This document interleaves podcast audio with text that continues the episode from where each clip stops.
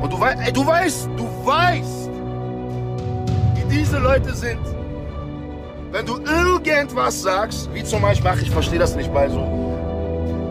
Wenn du irgendwas sagst, was die selber wissen, was scheiße ist. Du weißt, was die selber wissen, was scheiße ist. Ey, du weißt, und du das erwähnst vor denen. Wenn du irgendwas sagst, dann merkst du sofort, wie die Stimmung kippt. Und wie die Stimmung kippt. Und wie die Stimmung kippt. Und du weißt. Ja. Was? Nee, das lief jetzt gerade, Russi. Wir sind jetzt schon drauf. Ach, das ist jetzt schon. Das war der, der mega Vorspann. Ja, grüß dich. Neue Folge. Sicherheit für die Ohren. Jetzt hast du mich ein bisschen überrumpelt. Dass mir das noch gelingt. Definitiv. Und mit Chanel sowieso. Wahrheit, genau, Wahrheit. Heute äh, kleines Thema bei uns hier. Äh, wie wie viel Wahrheit vertragen denn so manche? Wie viel Wahrheit steckt in Bild? komm, komm. Nee, komm, lass mal lieber über andere reden. Das ist besser. Also, wie viel Wahrheit, wir haben das ja schon öfter mal auch ein bisschen angedeutet, dieses Thema, wie viel Wahrheit vertragen denn Clans, Clans, Rocker, ähm, alle möglichen Kriminellen? Und immer so die, schöne Beispiele ergeben sich ja ähm, dann immer aus so Rechtsstreitigkeiten. Haben wir auch schon hin und wieder mal so kleine Perlen vorgetragen und jetzt haben wir wieder mal so ein, so ein Ding bekommen, so ein, so ein Schreiben bekommen, der Axel und ich. Und das ist eine, eine wirklich ganz großartige Perle. Das kann man nicht anders sagen. Ähm, In welchem Jahr spielt das eigentlich? Wie lange ist das zurück? die Zehn Berichterstattung? Jahre? Ja. Nein, die Berichterstattung Aufstieg und Fall der Hells Angels in Berlin haben wir gemacht. Multimedia-Reportage. Fünf Jahre, vier Jahre. Das Aber- war zu dem, äh, Zum Prozessauftakt? das war also, ich glaube, um den Prozessauftakt äh, wegen des sogenannten Wettbüromordes eine große Chronologie, die wir damals aufgeschrieben haben, eben über die Berliner Hells Angels. Natürlich nicht über alle, sondern über äh, die Truppe von Kadia Padie, also die Berlin City. Berlin City. Die, die früher äh, Banditen waren, also bei den Bandidos waren, dann in großer Zahl erstmalig von den Bandidos zu den Hells Angels damals gewechselt sind und dann äh, auch bei den Rot-Weißen recht schnell ähm, Karriere gemacht haben. Genau, so und Aber lass mal reden. So, und da haben wir im Prinzip den Aufstieg, sagt ja die, die Überschrift schon, Aufstieg und Fall. Das heißt, wir haben wirklich vom Urschleim an, wer ist eigentlich dieser Anführer, Kadia Padia, über wann haben sie, wann sind sie übergelaufen von den Banditos zu den Hells Angels, wann haben sie ihre Kunden abgegeben, wann sind sie eingesessen, wie wurden sie so mächtig, wie ist die Polizei mit ihnen umgegangen. Guckt es euch gerne mal an, dann könnt ihr euch ein Bild machen.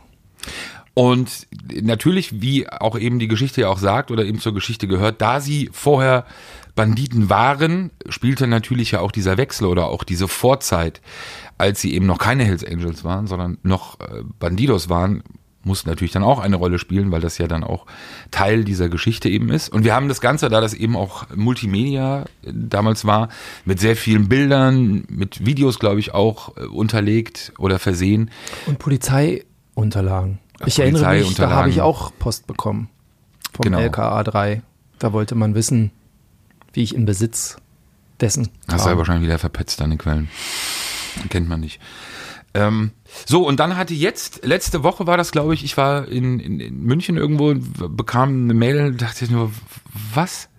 Wie? Und nochmal, die Berichterstattung ist also mindestens fünf Jahre her. Fünf Jahre her, genau. Und äh, wir haben jetzt Post von einem, von einem Anwalt bekommen aus Köln. Ich glaube, so, so viel kann man noch sagen. Ne? Genau, den Namen der Person, um die es geht, werden wir nicht nennen, weil wir einfach jetzt äh, keinen Fußfehler machen wollen und auch jetzt wirklich auch dieser Person nicht im Ansatz irgendeine Möglichkeit geben, äh, in auch nur irgendeiner Art erfolgreich gegen uns vorgehen zu können, weil das ist, was hier auch gleich kommt, das ist so absurd, aber spiegelt auch so viel dieser bigotten und auch scheinheiligen Szene wieder, ist es auch irgendwie schon wieder herrlich. Also wir haben dann die Post bekommen, vielleicht kannst du mal kurz äh, einen Überblick geben, was denn da drin stand.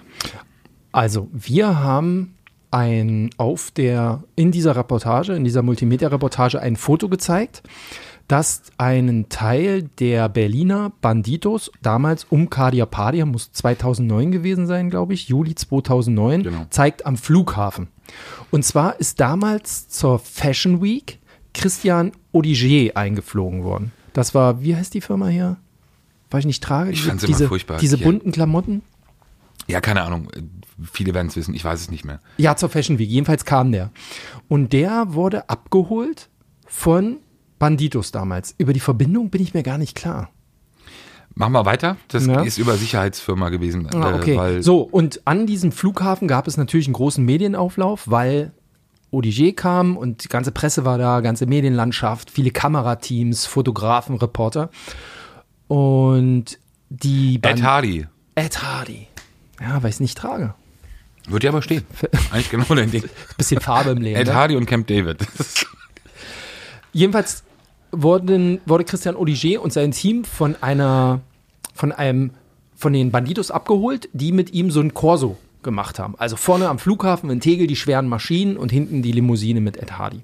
Und damals war er äh, Chef Kadir Padir und um ihn drum herum seine Truppen. Das Ganze, die haben sich dann auch hingestellt zum Ablichten. Ne? Also es gab Gruppenfotos mit Christian Odiger zusammen. Ne? Und einer davon, Ja, Moment, Moment. Es gab nicht nur äh, äh, Fotos und, und auch Posieren für Fotos am Flughafen, sondern vor allem am Hotel. Als der Corso am Hotel am Ritz-Carlton ankam, das war Potsdamer Platz, da hat nämlich Olivier gewohnt, gab es eine riesen Traube und man kann schon wirklich fast sagen, Fotoshooting ähnliche Zustände. aber das war am Flughafen schon so. Also, ja, ja, genau, aber dann eben nochmal am Hotel, also nicht einmalig, weil das ja eben auch nochmal ein bisschen diese Absurdität dieser ganzen Geschichte auch nochmal ein bisschen erläutert. Und alle haben gepost. Also alle haben sich Ja. natürlich um ODG in ihren Kutten. Kutten, in ihren Kutten Ja. gezeigt, äh, haben natürlich die Aufmerksamkeit genossen, haben, haben wirklich gepost für die Kamera. Die Fotos sind überall gedruckt worden ähm, und niemand, auch die Person, um die es jetzt gleich geht oder die uns geschrieben hat, ist auf diesen Fotos auch nur im Ansatz zu erkennen, dass dieser Person das vielleicht irgendwie unangenehm war oder nicht gewollt war. Wer guckt ja in die Kamera? Der stand ja sogar auch ziemlich im Mittelpunkt, Oh. diese Person. So, und Grüße. Grund des Schreibens ist jetzt, ähm, dass er zu seinem Anwalt gegangen ist und gesagt hat, wenn ich meinen Namen google, taucht sofort die Berichterstattung von uns auf.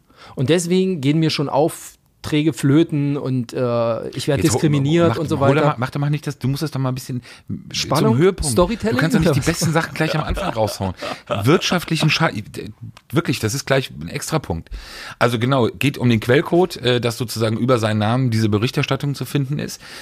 Die Begründung, mit der das Ganze eingeleitet wird, ist ja das, ist ja sensationell. Er sagt, es sei im, sein Name würde im Quellcode dazu auftauchen. Ganz ehrlich, ich kannte den gar nicht bis zu diesem Schreiben.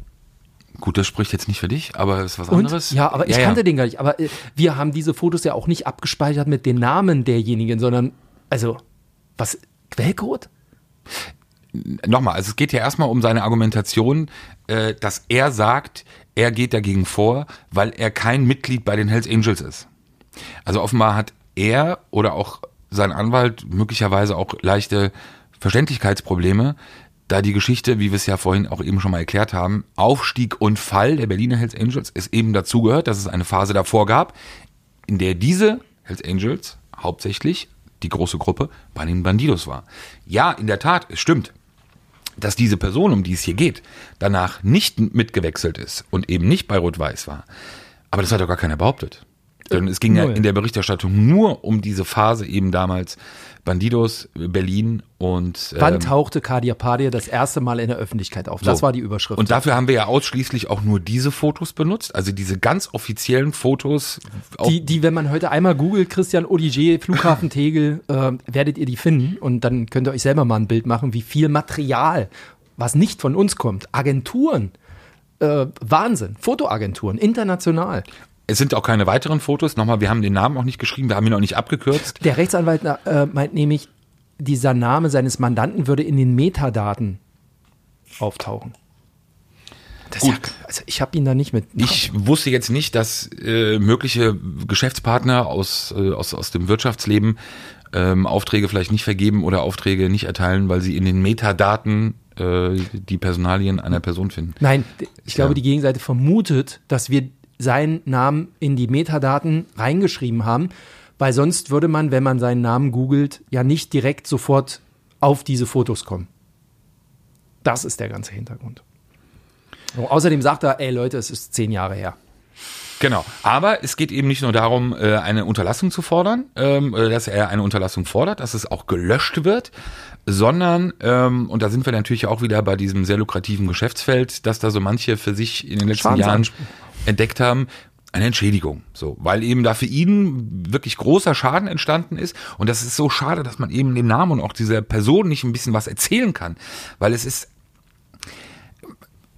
also ist jetzt nicht so, dass man die Person kennt, wenn man sich nicht mit der Szene austauscht äh, oder oder beschäftigt in Berlin. Ich kannte sie, wenn, genau, wenn man ich sich kannte sie gar nicht. aber ein bisschen mit der Berliner Szene, äh, Clan-Szene, Crime-Szene beschäftigt, dann kennt man den Namen. Dann kennt man den Namen, man kennt die Familie. Es ist jetzt kein Clan in dem Sinne, aber es ist eine trotzdem bekannte Familie, mehrere Brüder, wahnsinnig erfolgreich. Ich sag jetzt mal, hu, ähm, also bei der Polizei, die ist, sind Sei die Personen vorsichtig, Alter. bestens bekannt Nicht nochmal hier einen Podcast bestens rausnehmen. bekannt. Ähm, und es ist so, es ist so unglaublich dreist und auch einfach frech, wirklich nach zehn Jahren anzukommen, 5000 Euro zu fordern äh, für irgendwelche äh, Entschädigungen, die anhand keinerlei Beispiele dargelegt wurden, sondern einfach mit irgendwelchen Floskeln oder Phrasen. Ähm, und aufgrund dieser, äh, dieser Vorlage. Ey, weißt du, Es- ganz ehrlich, ich hätte sogar es verstanden, wenn man bei uns anruft und sagt, hört mal, das ist jetzt zehn Jahre her. Ich habe da ein Problem mit. K- Könnt ihr das Foto wegmachen? Keine Ahnung. Könnt ihr mich pixeln? Irgendetwas. Weißt du, so auf diese Art, ich glaube, da wäre ich zumindest doch eher gesprächsbereit, ob in dem Fall jetzt oder nicht, ich sage das jetzt generell, da wäre ich doch aber eher gesprächsbereit. Ja, es ist tatsächlich zehn Jahre her. Und natürlich soll jeder, der vor zehn Jahren meinetwegen unbedingt dachte, er muss sich eine Kutte anziehen, auf dem Prospekt steht und mit diesen Leuten irgendjemanden abholen und auch mal im Rampenlicht sein, ist alles okay. Ich habe vor zehn Jahren wahrscheinlich auch Sachen gemacht, wo ich mir denke, gut, dass es diese Fotos nicht gibt- gibt. Ne? So, also da wäre ich doch der Erste, der sagt, okay, Kalle, wir können drüber reden. Aber warum kommen Sie denn gleich mit, mit dem großen Besteck? Stört sich, wenn ich rauche? Nee, weil Sie Geld wollen. Ne? Am Ende, Also ich glaube, ja, ums Prinzip kann es nicht gehen. Wie gesagt, wenn diese Person behauptet, dass er, er durch Berichterstattung äh, Schaden davon trägt, äh, kann man nur müde lachen. Ähm, 5000 Euro wundert mich aber auch, ist jetzt auch nicht wahnsinnig viel, aber ist wahrscheinlich so eine von dem Anwalt realistisch angesehene Größenordnung, wo man sagen könnte, okay, das, da gehen die vielleicht drauf ein, da sind die vielleicht auch so blöd. Grundsätzlich gebe ich dir recht. Gesprächsbereitschaft ist ja immer da, wenn man einfach miteinander spricht und das sollte man ja auch. Und es gibt ja hin und wieder auch Gründe. In diesem Fall gäbe es die Gründe auch, ähm, gäbe es die Gründe für mich nicht, äh, sage ich dir ganz klar. Auch wenn wir das ja nicht zu entscheiden haben, sondern das ja aber in den Rechtsabteilungen bei uns auch geklärt wird. Aber da geht's ein Stück weit hier auch, finde ich mal wieder so ein bisschen ums, ums Prinzip. Und die Art und Weise, das ist halt ähm, das, was, was mich ja oftmals in der Auseinandersetzung eben mit, mit Leuten aus dem Milieu halt ärgert, ist eben diese, diese, diese Versuche, wirklich alle und jeden völlig verarschen zu wollen. Geil ist auch in diesem Schreiben des Anwalts steht drin, ähm, dass diese Person seit zehn Jahren nicht mehr in der Rockerszene aktiv ist und äh, zur Glaubhaftmachtung könnten das Beamte Ja, das äh, des Rocker-Dezernats bestätigen. Auch da nur mal so als Beispiel, weil viele Außenstehende das ja auch nicht wissen, wie so Prozesse ablaufen, also äh, medienrechtliche äh, Zivilprozesse. Wir haben ja auch schon ein paar geführt. Ähm, es ist völlig absurd, dass irgendein Beamter des Rocker-Dezernats, des Berliner Rocker-Dezernats, äh, von der Gegenseite geladen werden würde und dann vor Gericht äh, Angaben dazu machen würde.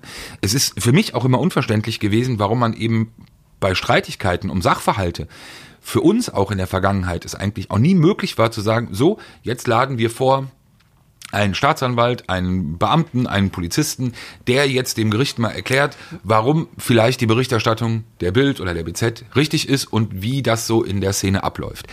Es geht ja nicht. Du kannst ja nicht einfach sagen, du lädst den vor. Nein, das, das ist nicht und Teil. wie gerne hätten wir das schon mal gemacht. Natürlich, aber das ist eben nicht Teil des Games und es ist nicht möglich und es ist nicht machbar, ähm, beziehungsweise nicht, äh, nicht realistisch und genauso wenig auch in diesem Fall realistisch. Und selbst wenn es so, wenn es so wäre, Ach, der dann, Böhmermann macht das auch regelmäßig. Das ist schon in Ordnung. Also. wenn das so wäre, ja, dann würde eben rauskommen, dass diese Person eben in den letzten zehn Jahren in der Szene, in der Biker-Szene nicht mehr aktiv ist.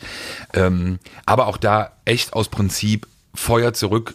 Das Geld, was du jetzt verbraten hast für deinen Anwalt, wirklich bitte mal zehn und äh, Lektion gelernt. Ganz geil finde ich auch äh, dieses Wort, wir würden ihn zwangskommerzialisieren. Habe ich auch noch nie. Zwangskommerzialisieren, Ja, weil wir das Foto benutzen. genau. Ja, Zwangs. Also ich kann nur hoffen, wir haben ja in der Vergangenheit auch schon hin und wieder sehr merkwürdige Geschichten, auch, auch äh, Entscheidungen erlebt. Aber das ist einfach wirklich, ähm, ist abenteuerlich. Und vielleicht können wir ja irgendwann dann doch mal auch ein bisschen was zu dieser Person sagen und auch zu der Geschichte der Person ein bisschen was erzählen. Und dann wird diese Absurdität, wie gesagt, in Gänze auch mal bekannt. Ähm, aber es ist wirklich, ähm, Skurril. Ja, das schnelle Geld. Immer Ja, wieder Aber Situationen. Also, dafür haben wir hier Schild und Schwert der Partei, hätte ich beinahe gesagt. Nämlich eine gute Rechtsabteilung. die In der Tat. kümmert. Kann man ja nur sagen. Also, Ja, ich meine, ja. wir sind, auch um das mal zu erklären, ne, aber das ist jetzt, äh, was man, glaube ich, auch oft unterschätzt, ist das, dass man natürlich auch als Redakteur dann da eine Menge für tun muss. Also es ist jetzt nicht so, dass man sagt, hier, äh, wir haben hier ein Schreiben und den Rest macht die Rechtsabteilung und sucht sich das raus und äh, sucht sich Artikel raus oder so. Nee, nee, nee. Die kommen erstmal auf uns zu und sagen, hier will jemand was. Was habt ihr denn dazu zu sagen? Und dann geht für uns das Gerödel los. Absolut. Ich weiß jetzt nicht, worauf du hinaus wolltest, aber das wir auch zu tun haben. Also ich musste meinem Verteidiger ja auch dann erstmal erklären, warum wir nicht diese 5000 Euro zahlen. Ähm, und musste dann die Fotos raussuchen und musste die Berichterstattung raussuchen und musste zeigen, musste halt zoomen und zeigen, was trägt er da für eine Kutte, was steht auf der Kutte, mit welchem Motorrad ist er da, wo fuhr er im Corso. wie sind die Fotos zustande Wie sind gekommen? die Fotos zustande gekommen? Wie war das Medieninteresse an diesem Tag? Und, und, und. Das ist natürlich auch dann erst nochmal Arbeit, aber es ist mir immer noch lieber, ähm, als da Geld zu bezahlen. Erinnerst du dich an den Botschafter aus Namibia, Nee. der, ähm, der Schulden hatte? Ja. Da war es genau dasselbe. Da war es genau dasselbe. Der hatte ja Schulden bei einer Universität, wo er einen, einen Studienauftrag gegeben hat, was nicht bezahlt wurde. Dann gab es nochmal bei einer privaten Kommunikationsfirma Schulden und so und hin und her und hin und her. Da war genau dasselbe. Die erste Berichterstattung, ja, stand. Dann machte der Herr Botschafter ein Interview mit The Namibian, einer, einer Zeitung in seiner Heimat, der größten, und hat da auf drei Seiten erklärt, warum das alles fake ist, was ich geschrieben habe. Und es gäbe keinen Haftbefehl und so weiter gegen ihn.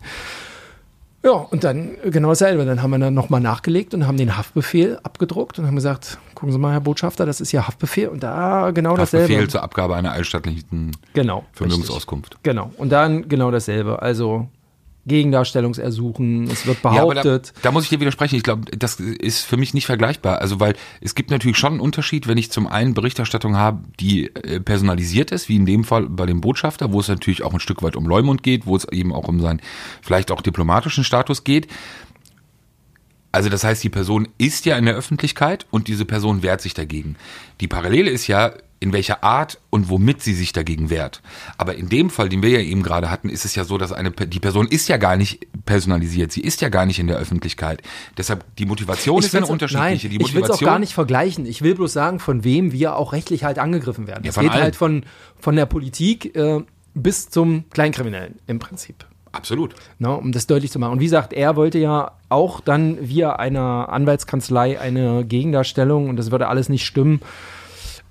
Das kostet ein bisschen Kraft und Zeit, aber am Ende ist auch nichts draus geworden. Null, niente, nada. Es gibt aber Saubere natürlich- Berichterstattung. Ja, genau, aber das ist ja auch Ganz nicht immer einfach. so. Das müssen wir ja auch offen sagen. Und natürlich haben wir hier auch schon mal thematisiert. Natürlich gibt es auch Berichterstattungen, wo wir Scheiße gebaut haben. Per se ist es ja auch völlig klar, dass es natürlich auch jedem zusteht und auch völlig, äh, völlig äh, in Ordnung ist, nicht, dass ein falscher Eindruck entsteht. Natürlich kann sich jeder gegen jede Art von Berichterstattung auch, ähm, auch, auch wehren und, und soll er ja auch.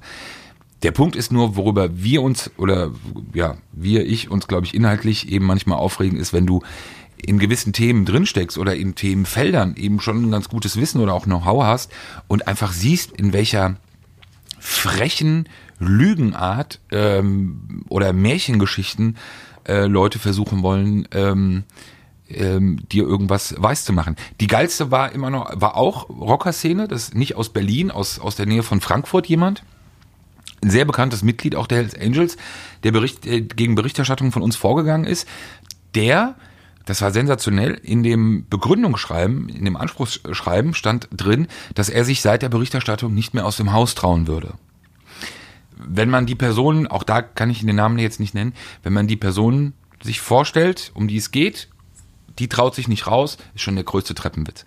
Der zweite Treppenwitz ist aber, wenn du dann erfährst im Nachhinein, dass es Kontaktaufnahme gab mit der Bitte beziehungsweise mit dem Hinweis, expliziten Hinweis, dass natürlich nicht über diesen Rechtsstreit berichtet werden darf und auch nicht über die Inhalte, dann ist ja klar, um was es geht. Und deshalb machen wir das auch hier äh, und auch ganz bewusst so öffentlich, weil diese Scheinheiligkeit zeigt sich ja an dem Punkt, dass ich meinen Anwalt etwas schreiben lasse, in vielen Fällen einen Eindruck erwecke, der eben nichts mit der Realität zu tun hat und ich eben deshalb auch ganz große Angst davor habe oder Sorge habe, dass das irgendeiner meiner Brüder mitbekommt. Weil wenn das einer meiner Brüder mitbekommt, dann habe ich ein richtiges Problem. Weil da kann ich nicht sagen, ey, komm, ich habe das nur mal so erzählt jetzt, weil ich vielleicht ein bisschen Kohle wollte. Vergiss es. Da bist, also das funktioniert gar nicht. Und auch bei dem Schreiben hier gibt es zwei, drei Passagen. Also wir reden über Leute, über, über, über auch Verbindungen, Kadia Party zu dieser Person, die kennen sich schon ziemlich lange. Also wenn man das, wenn er das lesen würde, wäre, glaube ich, spannend für ihn. Also wie man auch so über ihn spricht, ähm, nach vielen Jahren. Auch wenn sie vielleicht heute sowieso auch nicht mehr so eng sind, aber das ist was anderes. Aber das ist dieses, dieses Bigotte. Wirklich dieses, Gerichte bescheißen zu wollen und, und auch alle mit irgendwelchen äh, Ammärchen-Geschichten.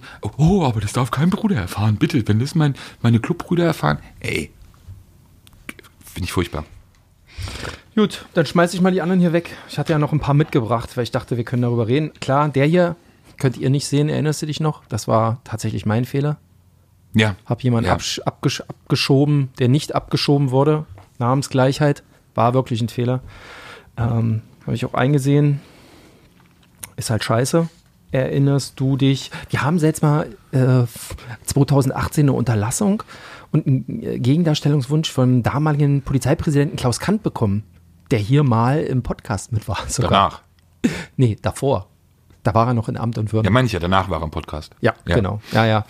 Auch ähm, selbst das funktioniert. Ich weiß gar nicht. Betraf da keinen Artikel von mir, hatte ich nur bekommen, weil ich damals noch äh, Chef der Polizeiredaktion war. Ja, auch spannend. Also alle machen davon Klar, Gebrauch. das Und, auch. kennst du den noch? Deutscher. Ich kann das nicht lesen. Doch, ein, ein, ein bekannter deutscher äh, Sprechgesangskünstler. Ach ja. Da dürfen wir gar nicht so sagen, ne? Nee. Da, da, wollen wir auch nicht, oder? Nee. Schade. Ich hätte es gern Kein, thematisiert. kein Raum kein Raum. Ja, okay. Für manche. Nein, aber es ist echt immer ein äh, spannender Teil, der meistens oder eigentlich ähm, nie den Weg in die Öffentlichkeit findet, was wirklich schade ist, weil es oftmals völlig absurde Dinge sind. Wie gesagt, ähm, natürlich auch äh, mitunter Fehler von uns, für die wir natürlich nicht nur dann auch gerade stehen müssen, sondern eben auch entsprechend äh, zu Recht Niederlagen kassieren. Also gerichtliche, juristische Niederlagen. Ja, Ja. wenn du Fehler, Punkt, so. dann, dann Ja. ist es so. Das ist ja auch gut, beziehungsweise das ist ja auch, sind ja Arten von, von, von Regulativ, die du dann ja auch dadurch hast, ist ja auch völlig richtig. Ähm, Aber weißt du, manche Sachen sind auch schwierig. Also nehmen wir mal an, ein bekannter Intensivstraftäter ja, ist Gast in einer Bar, in einem Restaurant. Ähm, und ist Austern. auch das. Ähm, wahrscheinlich, na da äh, vielleicht nicht, aber du äh, bringst halt dann damit in Verbindung, also du kriegst es aus allen Ecken gesagt, ne, äh, oder ein Rockerboss verkehrt in der anderen Bar und du schreibst dann, seine Lieblingsbar war XY, ja, oder sein Lie- Lieblingscafé, sein Lieblingsrestaurant, er verkehrte in. Und dann wehrt sich der Besitzer dagegen und sagt, Leute, ähm, ich ver verliere Kundschaft, weil ihr in Permanenz schreibt, hier, Rockerboss XY war bei mir Stammgast äh, oder ist Stammgast ähm, oder dieser Intensivstraftäter ist bei mir Stammgast. So, und dann bist du natürlich in der Belegpflicht Dass er Stammgast ist. dass er Stammgast ist. Und da wird es dann halt schwierig. Also jeder weiß, dass er da war. Und du weißt, jeder weiß, dass er da Stammgast war, dass er da gesessen hat, dass er da seine Shisha geraucht hat, was auch immer. Und jetzt belegt das mal. Okay, aber das finde ich richtig. Also, dass die Beweispflicht sozusagen bei dir liegt, derjenige, der ja eine Aber Behauptung überleg mal, wie aufstellt. oft wir schreiben, äh, äh, Lie- Lieblingsbar, Lieblingscafé und da getroffen und da lief dann der Deal und so weiter. Ähm, wie oft wir das gemacht haben. Und, ich dann, hoffe halt immer nur dann, wenn es auch gestimmt hat. ja, na klar, Und dann aber, muss derjenige auch davon ausgehen, dass du eben auch Belege dafür aber hast. beleg es mal. Das ist schon schwierig. Es ist schwierig. Also beleg mal über eine Neuköllner Klitsche irgendwo dann zu sagen, ja, der war da zweimal äh, am Tag. So, wenn du keine Fotos hast davon, ja, in Permanenz hintereinander weg oder möglicherweise eine offizielle Unterlage, Ordnungsamt, Polizei, äh, Observationsprotokolle, keine Ahnung, dann wird's halt schwierig. Absolut. Witzig, dass du dieses Beispiel erwähnst. Wir haben vorher überhaupt nicht darüber gesprochen, wie immer, weil wir uns ja vorher Nie absprechen. und eigentlich auch kaum miteinander reden. Ähm, du bist immer auf Tour. ein, ein Beispiel, nämlich das fast genau in diese Richtung geht, äh, wo wir aktuell überlegen, da sind wir dann mal wieder, ist ja länger her, kann man auch zwischendurch mal wieder machen, glaube ich, Arafats Telefon. Ähm, ein, ein großer Part dieser Aufzeichnung, wir machen jetzt nicht den Erklärbär, dieser Aufzeichnung ähm, der Gespräche von Arafat, Aber mich juckt's keiner. Ey, wir haben so viele neue Hörer und du erzählst jetzt hier einfach, mach jetzt nicht den Erklärbär. Ist- Nee, lass es, genau. Atme nochmal. Pass auf. Arafat Abu Shaka hat äh, hunderte von Gesprächen aufgenommen, äh, persönliche Gespräche, keine Telefonate. Endlich habe ich dich so. soweit. das Telefon wurde gehackt, äh, von der Polizei wurde äh, bearbeitet, bla, konnte ausgewertet werden. Ermittlungsverfahren, so, danke, zack, tschüss. So, und ein Aspekt dieser, dieser Gespräche ist, finde ich hochspannend. Das wusste ich nämlich auch nicht, dass Arafat ähm, offenbar laut der aufgezeichneten Gespräche in sehr enger geschäftlicher Beziehung zu einigen sehr bekannten Gastronomen in Berlin stand und steht. Also wirklich sehr bekannte Namen, auch, auch die Läden, die den Personen gehören äh, und teilweise auch Namensgeber äh, sind, kennt man oder kennen viele. Äh, schon auf jeden Fall hohes Niveau, also hohes Preisniveau und hohes, hohes Level. Ähm, und das ist ganz spannend, weil sich natürlich auch da die Frage stellt, kannst du darüber berichten? Also kannst du darüber berichten, dass der Clanboss Arafat mit Unternehmer XY in einem geschäftlichen Verhältnis steht, ohne dass du erstmal Kenntnis darüber hast, dass an diesen Geschäften irgendetwas unsauber ist. Also das können ja dann ganz normale Investitionen gewesen sein, die Arafat als Gesellschafter oder als stiller Teilhaber, so ist hier offenbar die Vermutung oder so scheint es hier zu sein, ähm, als Geldgeber oder Mitfinanzier oder Mitinvestor ähm, muss ja gar nichts Unsauberes dabei sein. Das heißt, kannst du das machen, darüber zu berichten, und du musst es ja dann namentlich machen, weil sonst ist es eine uninteressante Geschichte. Es ist genauso interessant, wie ich es hier jetzt gerade erzähle, wenn man nicht die Namen dazu erzählen kann. Oder die Restaurants, Bars, Kneipen, Gaststätten. Ähm, oder eben nicht. So. Und ich finde, ganz ehrlich, also natürlich gibt es einerseits dieses Interesse ähm, in dem Gesamtkontext Arafat Abu Shaka, aber auf der anderen Seite ist es natürlich, sind wir jetzt wieder bei dem ähm, wirtschaftlichen Schaden oder, oder Rufschädigung oder sonst irgendwas, besteht natürlich auch die berechtigte wahrscheinlich Gefahr oder Sorge, dass diejenigen, über die berichtet wird, dann sagen, ey, Moment mal, ja, wir haben mit dem Geschäfte gemacht, der ist nicht vorbestraft. Absolut. Ähm, wir können doch wohl mit ihm Geschäfte machen, sagen Sie uns doch mal, was daran unlauter ist. Schmaler Grad, wir haben es ja auch bisher nicht gemacht. Ähm, ich werde es wahrscheinlich auch nicht machen, weil es, glaube ich, auf dem Telefon auch noch ein paar andere, bisschen spannendere Sachen gibt. Aber das ist so ein, so ein Aspekt eben. Also, wie weit kannst du eben gehen oder gehst du? Äh, und wo äh, sagt die andere Seite dann möglicherweise eben auch zurecht. Und das ist ja nicht vorher zu entscheiden immer, sondern es ist, sind ja wirklich Ab Abwägbarkeiten oder Abwägungen, die getroffen werden müssen im Vorfeld mit Anwälten, wo du aber vorher nie 100% weißt, ist das jetzt richtig oder vielleicht doch nicht. Ähm, also ganz schwierig. Dafür muss man aber auch sagen, ähm, haben wir ja auch eine Rechtsabteilung, die im Zweifel, also wie selbst bei der Produktion ja schon immer mal mit drauf guckt. Wir ne? wollten ja hier auch mal mit Kollegen Rainer Geritz aus der Rechtsabteilung, wollen wir auch mal eine Folge machen, Genau. der das eben auch mal erklärt, weil wir eben ja sehr eng mit unserer Rechtsabteilung arbeiten, die ja die Seiten auch teilweise abnimmt, Genau. bevor sie in den Druck gehen und darüber schaut, Texte und vorher Fragen stellt und so. Natürlich kann vorher nicht alles geklärt werden, in dem Sinne, dass jede Frage auch für den Anwalt oder die Anwältin äh, geklärt ist, aber eben doch sehr viele. Und ich glaube, das ist auch mal ein ganz spannender Einblick, ähm, gerade bei uns im Boulevard. Das machen wir. Das machen wir. Das machen wir. Ansonsten war Supi. ich äh, bei der ähm, bei der Rocker-Demo. Ja, bleiben wir mal beim Thema. Genau. Kadia Padia, habe ich einen gesehen, lief mit einem T-Shirt rum, Free Kadia Padia. Kannst du mal kurz erklären, gerade du solltest das eigentlich wissen, was das für eine Demonstration war? Freedom is our religion hieß die. Und zwar jährlich mittlerweile, seit drei Jahren laden die unter der Federführung der Hells Angels, kann man ja anders sagen, äh, und dem runden Tisch, Biker runder Tisch hier Berlin-Brandenburg, ähm, laden die Orca einmal im Jahr, meistens im September, zu einer Demonstration auf. Und zwar geht es um das sogenannte Kuttenverbot. Also darum, dass die ihre Insignien nicht mehr tragen dürfen und darum gibt es halt eine Demo und in, also eine, eine Motorradkorso, der geht durch die ganze Stadt, B1 lang, aus Biesdorf Richtung Großer Stern, Kundgebung am Brandenburger Tor, allerhand Gespräche, Redner. Ja, und dann düsen die wieder ab ähm, und machen noch ein bisschen Party am Abend. Und davor gibt es immer eine Pressekonferenz. Wir hatten im letzten Podcast ja sozusagen Vorausschau gemacht, einen kleinen Genau. Vorausblick gemacht. Und die war jetzt am, wann war die? Samstag. Samstag. Wie viele Teilnehmer? Du warst ja da. Na, so 1000 würde ich schon sagen. 1000 1000. Bikes. Brandenburger ja, Tor. Brandenburger. Tor, ähm, Oder genau. Zwischenkundgebung. Zwischenkundgebung, dann weiter zum Stern und dann wieder zurück nach Biesdorf bei bestem Wetter. Es war natürlich wie immer in jedem Jahr ein, ein, ein mega, ein mega Anblick. Ja, ähm, von den Bikes für die Touristen eine, eine mega Sensation.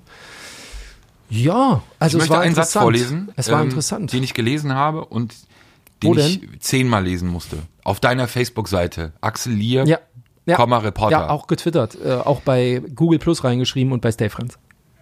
Äh, ja. Zitat. Richtig ist, dass wir an der aktuellen Situation mitverantwortlich sind. Aber wir arbeiten daran, wollen das ändern. Ich habe hab dir ja geschrieben, hat er das wirklich gesagt? Also Kam von Herrn Sommer. Herr Sommer, kann man sagen, der Chef der Hells Angels Nomads, den wir versuchen, hallo Herr Sommer, seit Jahrzehnten in diesen Podcast zu kriegen. Ähm, ich frage jedes Jahr aufs Neue, aber irgendwie will er noch nicht so richtig. Obwohl er da in der Pressekonferenz super professionell ist, super erzählen kann, deutlich ist, aber hier will er noch nicht herkommen. Ist ja Radio. Also ich fand diesen Satz, muss ich dir ganz ehrlich sagen, und ohne, ohne Hemo oder sonst irgendwas, in vielerlei Hinsicht echt bemerkenswert. Ich habe dir auch geschrieben, hat er das wirklich gesagt? Also klar, rhetorische Frage ein Stück weit. Altersweisheit? Das ist genau die spannende Frage jetzt. Ist es wirklich ehrlich? Also ist es aus Überzeugung ein Satz oder ist es Strategie? Muss man ja ganz klar sagen. Die Strategie, die man vorher jahrelang eben fuhr, war ja die reine Opferrolle. So, wir sind Opfer der Medien, wir sind Opfer des Staates, wir sind Opfer der Politik, wir sind Opfer von, von eigentlich von allen und wir äh, sind, ähm, auf uns wird eingeprügelt, äh, obwohl wir eigentlich gar nichts Schlimmes machen. Die Strategie hatte nicht gefruchtet. Auch zu Recht nicht, weil sie eben auch, da sind wir wieder bei dem Thema Wahrheit oder wie viel verträgt eben auch, äh, wie viel Wahrheit verträgt so eine Szene, völliger Pumpelmus war. Das hat man ja auch irgendwann realisiert. Also das Kuttenverbot kam. Es gab zwar insgesamt, aktuell gibt es ja weniger Repressalien oder es gibt weniger insgesamt auch Maßnahmen, operative Maßnahmen seitens der Polizei, weil auch gerade in Berlin die Szene wirklich sehr ruhig ist. Aber trotzdem gab es eben die Verbote und die haben natürlich auch dazu geführt, dass da schon ein herber, herber Rückschlag oder herber Schlag für die ganze Szene war. Also besteht natürlich auch die Möglichkeit oder die Gefahr, wie auch immer man das ausdrücken will, dass es eben reine Strategie ist. Ähm, kann es ja nicht unterstellen oder will es auch gar nicht unterstellen, aber das sind eben die beiden Optionen. Unabhängig mal davon, was es von beiden ist, finde ich es erstmal bemerkenswert und auch vor allem bemerkenswert richtig und wichtig. Weil wir wissen, diese Szene ist trotzdem bei aller Freiheit oder wie frei sie sich auch immer gibt, sie ist am Ende des Tages auch sehr hierarchisch und sie ist auch sehr obrigkeitshörig. Das ist so in dieser Szene, wenn Jungs, die eben ein gewisses Level haben, die eine gewisse Größe haben, und damit meine ich nicht Körpergröße, und einen gewissen Einfluss haben, ähm, hört man auf diese Person, wie überall. Und es ist, finde ich, eben unfassbar wichtig, auch in diese Szene hinein mal Signale zu senden von oben. Erstmal egal aus welcher Motivation heraus, aber Signale zu senden von oben. Ey Jungs, vielleicht ja doch irgendwo auch bei uns ein paar Fehler gewesen. Vielleicht ist es ja wirklich so, dass wir auch mal ein bisschen nachdenken. paar Tote, die wir so hatten.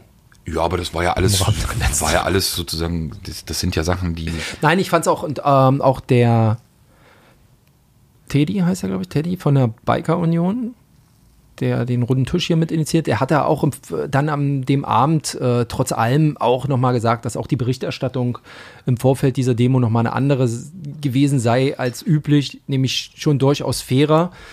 Ähm, das waren schon, ich will nicht sagen versöhnliche Töne, nein, gar nicht, aber das, also mich hat es genauso wie dich auch überrascht. Ne, gab auch andere Redner, klar, da war es dann wieder ein bisschen aggressiver, logischerweise. Was heißt logischerweise? Logischerweise ist es schon mal ja nicht, aber das war dann halt schon doch wieder und die wollen Freiheit und das ist oder? wie, genau, das ist halt DDR-Zeiten und wir sind auf dem Weg in und das will ich nicht und meine Freiheit muss sein und so. Ja, da gab es dann auch, aber so, ich sag mal, der wichtigste ähm, äh, mit Sommer, das war schon ganz gut. Frank Hanebut äh, reiste an mit ein paar Männern. Äh, Reik Freitag, kennen wir ja auch von früher, war auch da. Also wenn man sich ein bisschen umgeguckt hat, war schon, es war eigentlich eine relaxte Stimmung. Also die Leute vom LKA waren auch da, sehr prominent mit ihrem Fahrzeug, sich irgendwie auf den Fußweg gestellt, zwischen die ganzen Roller war auch ein Bild für die Götter. Ähm, Aber offenbar auch deutlich weniger Polizei. Wenig, gar nicht. Es gab wirklich. Also was viel war, waren hier unsere weißen Mäuse, also unsere dieses Begleitschutzkommando kann man ja gar nicht sagen, hier unsere Motorradpolizisten. Ähm, die waren natürlich reichlich da und Weiße Mäuse. es wurde auch viel geschrieben. Also denkt nicht, ne? Also man hat trotzdem hingeguckt. Also man hat sie nicht machen lassen. Es wurde viel geschrieben hier, Rotlichtverstöße und Behinderung und so weiter. Also man kann ja am Corso fahren, aber eine rote Ampel ist eine rote Ampel. So, und du weißt, normaler, du weißt, du weißt, ähm, wenn halt rote Ampel wird halt gerne ignoriert. So, und da haben sie fleißig geschrieben. Ne? Da wurde sich vor Ort, hattest du aus den Gesprächen mitgehört, äh, mega aufgeregt. So. Ja, aber, Aber- trotzdem wenig Polizei. Wie gesagt, ich habe nur einmal LKA gesehen äh, auf, dem, auf dem Fußweg mit ihrem großen SUV. Das noch so gut ist. Äh, Das heißt, keine, mit diesen Panzer, mit den rollenden Panzern in der Stadt. Ähm, heißt, gab auch keine Und es gab Personen. auch keine Personenkontrollen am Veranstaltungsort. Das war auch neu, ne? Also tatsächlich hat sich da ähm, eine Beruhigung eingestellt, ja. Und im Zweifel ja, weil sich alles auf Clans konzentriert. Ja, nee, ich glaube halt eben schon so ein bisschen auch die Frage Ursache, Wirkung, was war zuerst da, Huhn oder Ei? Ähm, und und das, da ist diese Szene für mich schon exemplarisch.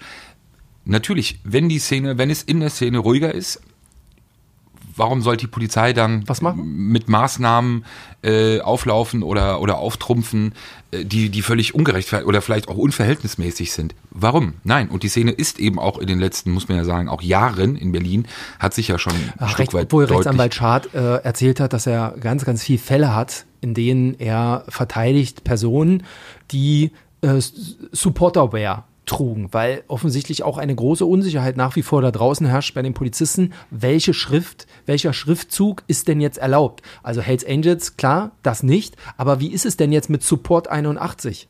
So, ist das schon, äh, fällt das mit unter das Verbot und so weiter?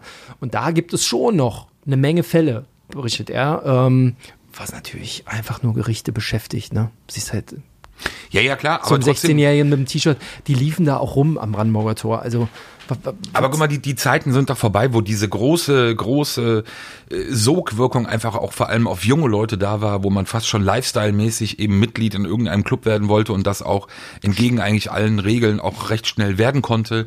Auf einmal du siehst ja, heute will ja keiner mehr was mit, äh, mit den Rockern zu tun haben. Siehst du, er hier, unsere ja? 5000 Euro. Mandant, äh, sagt ja, ey Leute, das war war zehn Jahre her, was hab ich denn und so war ich nie und, und stimmt alles nicht. Oh, weg damit. Du siehst ja auch, dass die Alten vor allem ja auch und, und auch, man kann ja auch sagen, auch die Ostler sich ja auch wieder darauf besinnen oder auch äh, besonnen haben, was sie auch immer ein Stück weit ausgemacht hat, wenn man das jetzt szenemäßig erklären will, sich auch zurückgezogen haben, eben auch aus der Öffentlichkeit, ähm, auch wenn sie die vorher vielleicht nicht gesucht haben, aber natürlich andere Auftritte es teilweise auch gab, auch bei Prozessen und so, also schon eine also Machtdemonstration teilweise dargestellt hat. Ähm, die anderen verlieren Mitglieder, die Berliner Hells Angels, ich will nicht sagen, sind tief zerstritten, aber natürlich hat dieser jahrelange Prozess und es war dann irgendwann ja auch die größte Gruppierung und einer auch der größten, ähm, die es ja gab, ähm, um Kadia Padia.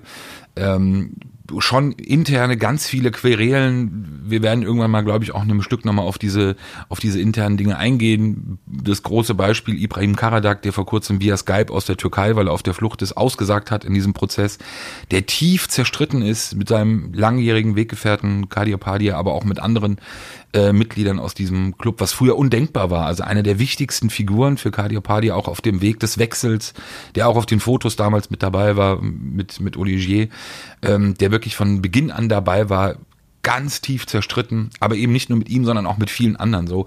Und dadurch merkst du ja, also das, was ja teilweise eben ja war für junge Leute, diese Anziehungskraft, auch gerade für, für junge Menschen mit Migrationshintergrund, so ein bisschen, ja, so als, als Vereinsersatz, früher Fußballverein, also irgendwo dieses Gemeinschaftsding, das ist ja auch weg, weil wirklich diese, diese Faszination natürlich auch durch die letzten Jahre verloren gegangen ist, wie ich finde auch, was wirklich sehr wichtig ist und eben nochmal darauf einzugehen, aber auch der Situation geschuldet, dass es eben über hohe, äh, über viele Jahre wirklich einen hohen Ermittlungsdruck gab, der auch bitter notwendig war und eben auch schon seinen Teil dazu beigetragen hat, äh, dass die Situation heute so ruhig ist, wie sie eigentlich seit 10, 15 Jahren mit Sicherheit nicht war. Wohingegen dann Mitglieder aus der Szene ja warnen und sagen, jetzt trifft es uns, aber morgen trifft es womöglich auch andere Vereine.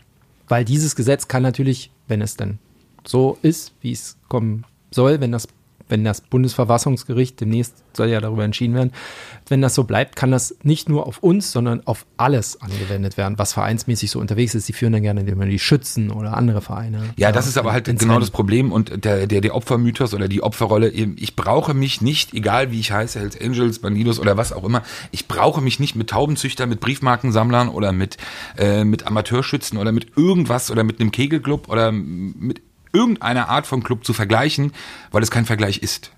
Es funktioniert nicht. Erinnert mich an, äh, ich war ja einmal äh, während dieser heißen Zeiten bei so einem Rockertisch. Da saßen Hells Angels, Gremium, Banditos, alle zusammen. Tee getrunken. Genau, und ich sage jetzt nicht, wer es war, aber irgendwie im Laufe, da durften wir mit dabei sein, durften ein Foto machen und so weiter ne, und äh, drüber berichten ich sage jetzt nicht, wer es war, aber einer aus der Runde, da kam man dann auf das Gespräch zum Thema Outlaws in Berlin. Und dann, darüber hat man sich irgendwie dann so ein bisschen echauffiert, dass die da sind, irgendwie in irgendeiner Straße so ein Pseudo-Clubhaus also haben. es gibt eine so. Gruppierung, das musst du ja kurz sagen. Ja, die auch nennen einer der ein, einer einer der größeren Rockerclubs, aber äh, eher so im Süden beheimatet, auch äh, Stammland Amerika, USA, Outlaws, da ziemlich groß. Ähm, hier in Deutschland auch, ja wie gesagt, im süddeutschen Raum äh, ziemlich gut vertreten und die haben es dann auch bis Berlin geschafft. Eigentlich durchsetzt äh, von wirklich älteren Bikern. Das ist, glaube ich, eher so tatsächlich alte Biker-Zunft. Und da sagte jemand dann aus der Gruppe, also wirklich in einem, da, da hat man dann vergessen, dass wir da hinten saßen. Und dann sagte jemand, ja, dann fahren wir da hin und machen den Laden zu.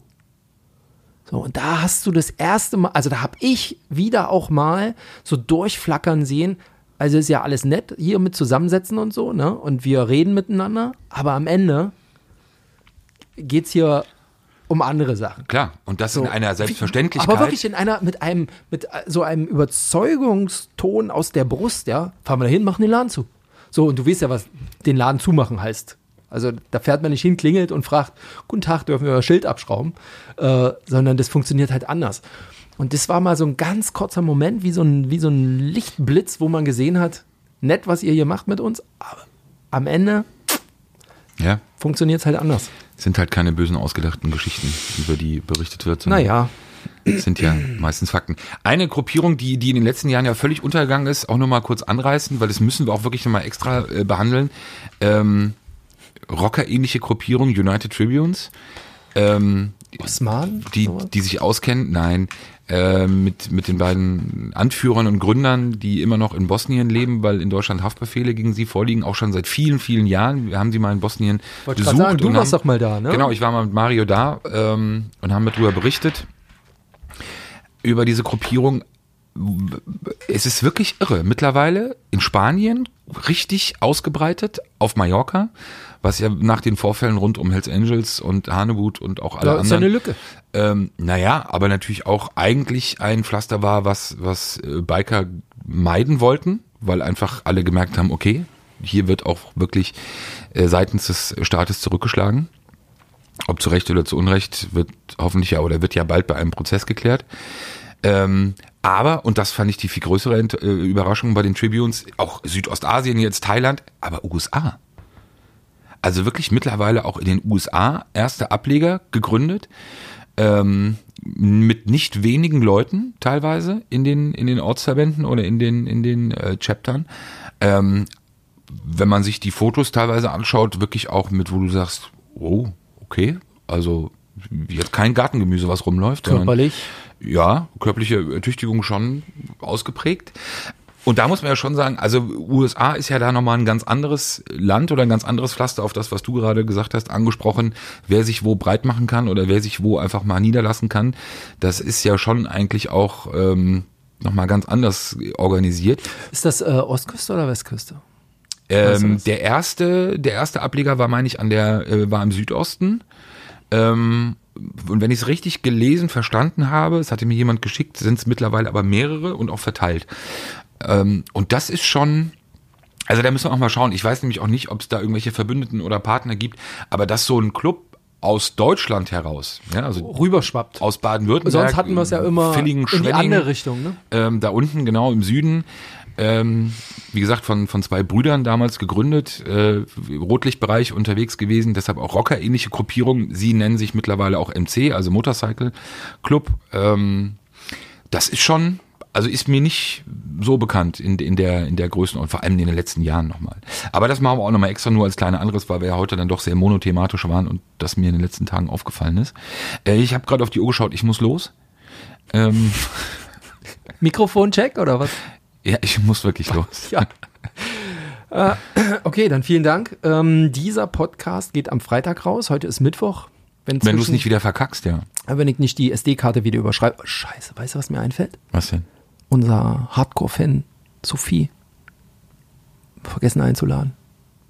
Ja, mach doch. Ja, eigentlich jetzt hier bei der Aufnahme. Ach so. Ja, wiederholen wir. Holen wir nach? Ja, klar. Okay. Grüße gehen raus an alle. Ähm, wie, wie, war dieser Hinweis? Liked uns, teilt uns, Wir- erzählt euren du, Freunden, du, du Eltern. kannst ruhig mal sagen, dass du ziemlich gefrustet bist, dass wir nicht mehr in den iTunes-Charts auftauchen. Komm, lass raus. Das ist Ja, ja, bin da ich- hängst du ja mir seit Wochen in den Ohren. Für mich ist dieser Podcast Therapie. Für dich ist er ja irgendwie zwangskommerzialisierte.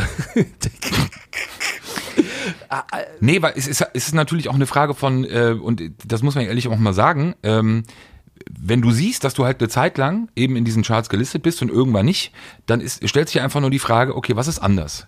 Und Schlecht geworden, einfach. Ja, das meine ich ja. Also man muss ja auch so ehrlich sein und muss ja auch überlegen, okay, wenn wir etwas anders machen oder schlechter machen vielleicht, auch wenn Zahlen natürlich jetzt nicht der Maßstab sind, ähm, Weil verdienen wir hiermit? nein. Aber muss man ja trotzdem dann ehrlicherweise auch nachdenken und drüber sprechen, wo du dich ja partout gegen wehrst, ob man halt einfach schlechter geworden ist. So, vielleicht schlechteren Inhalt, schlechtere Gäste. Ja, aber dafür kriege ich mehr immer. Feedbacks auf, auf unsere Podcasts. Das ist ganz komisch. Also, auch. Genau. Ähm, aber vielleicht kriegen wir es ja doch mal irgendwann hin. Was meinst du, ähm, woran es liegt? Äh, Keine Ahnung, vielleicht, iTunes hat Schuld. vielleicht war die Pause zu lang im Sommer. Äh, Ich glaube, die hat uns ausgenockt. keine Ahnung. Vielleicht ist es aber auch, wie gesagt, wirklich so, dass wir immer ein bisschen ähm, in uns gehen müssen. Nach zwei Jahren. Ja? Wahnsinn. Vielleicht gehen uns auch die Themen aus, mein Lieber. Alles olte Kam olle Kamellen hier äh, wiederholen. In diesem Sinne, euch ein schönes Wochenende. Ähm, danke, dass ihr uns an eure Ohren lasst. Also die, die wir noch haben. Die paar Hörer, die wir noch haben. Äh, deswegen freuen wir uns über äh, großen Support. Nee, äh, klar, das auch immer. Euch ein schönes Wochenende. Ciao, ciao. Sicherheit für die Ohren. Der Podcast aus Berlin.